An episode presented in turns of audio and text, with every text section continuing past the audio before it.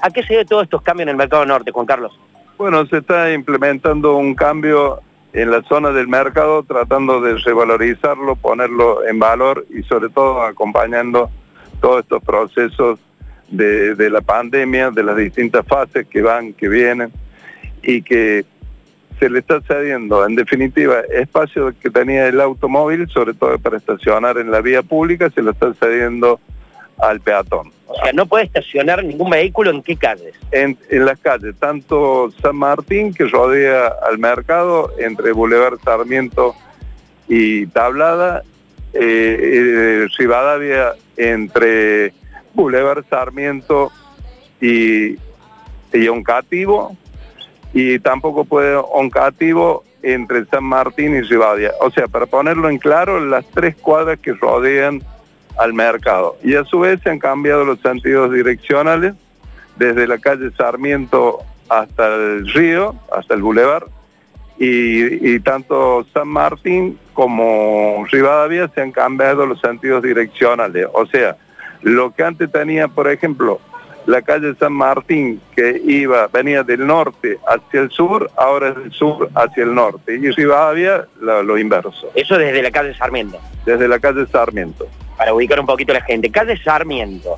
También eh, las paradas de taxi se trasladaron, las que estaban en Oncativo, se trasladaron a la calle Sarmiento. Efectivamente, las paradas de taxi que estaban sobre la calle Oncativo se han sido trasladadas a la calle Sarmiento, que previamente se habían sacado las paradas de ahí de transporte público, se reubicaron las que estaban ahí, las paradas de transporte público, eh, de pasajeros urbanos, se trasladaron a otras cuadras de, sobre la avenida. ¿Sobre qué avenida? Sobre la avenida Sarmiento. Sobre la, misma avenida Sarmiento. Sí, no, sí. Cambió nomás que antes, donde paraban, que era justamente a la altura del Mercado Norte, se trasladaron. Sí, se relocalizaron en el sector eh, aledaño. Bien. Uh, también, carga y descarga de camiones, que era también queja de algunos de los locatarios del mercado. ¿Qué cambio en eso?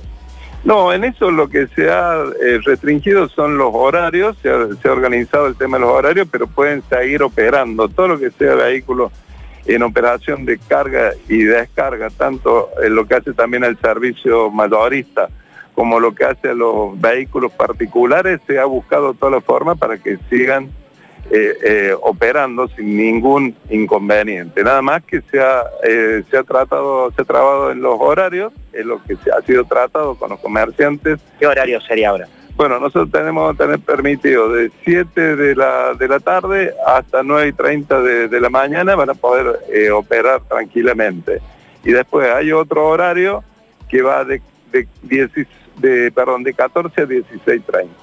Bien, con respecto a los semáforos, Muchos de los ciudadanos cordobeses, muchos de los docentes de los sucesos reclamaban con la cuestión que no están sincronizados, lo hemos vivido nosotros. ¿Qué pasa con eso? Sí, nosotros hemos tenido muchos inconvenientes con lo que hace a la operación de los semáforos, eh, en el cual tuvimos que intervenir fuertemente porque estábamos teniendo algunos problemas en que habíamos tenido faltantes de plaqueta, faltantes de, de suite o que habían tocado la, las centrales. ¿Eso, ¿Eso, tiene que ver con conflicto con el gremio?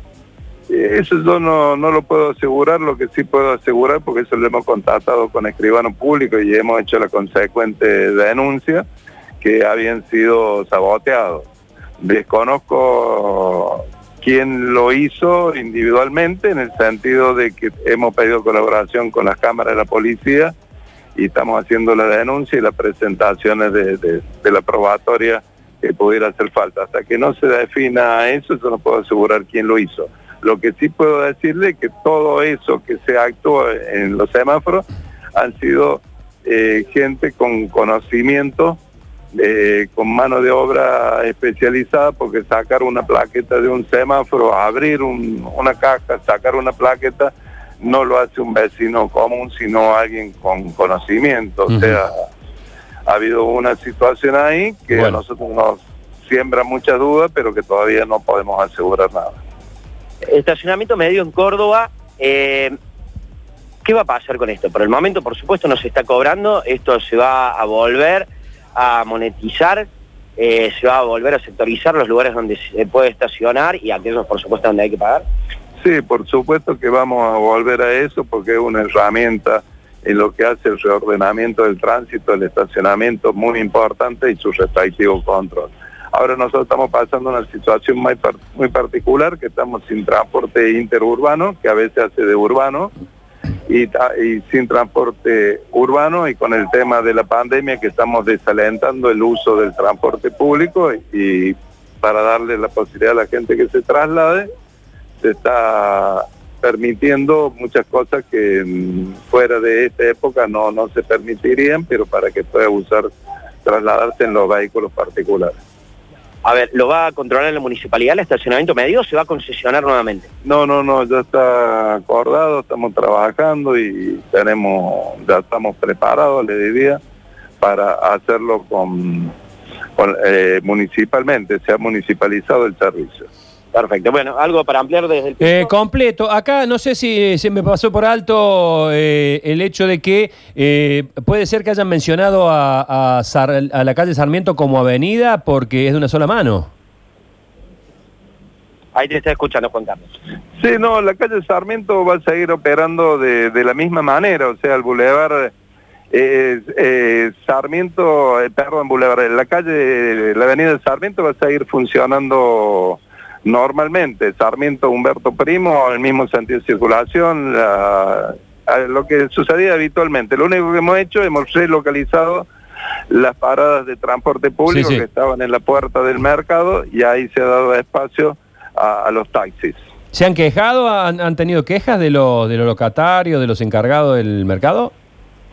Eh, en este proceso eh, siempre genera algunos inconvenientes y sobre todo los cambios culturales del que estaba acostumbrado a estacionar en un lugar que muchas veces sucedía que eran empleados o comerciantes de, la zona que dejaban su vehículo estacionado porque querían hacerlo en la puerta, cuando uno le saca esa costumbre, indudablemente genera inconvenientes, como los inconvenientes propios hasta que la gente se adapta de generar sus nuevos itinerarios.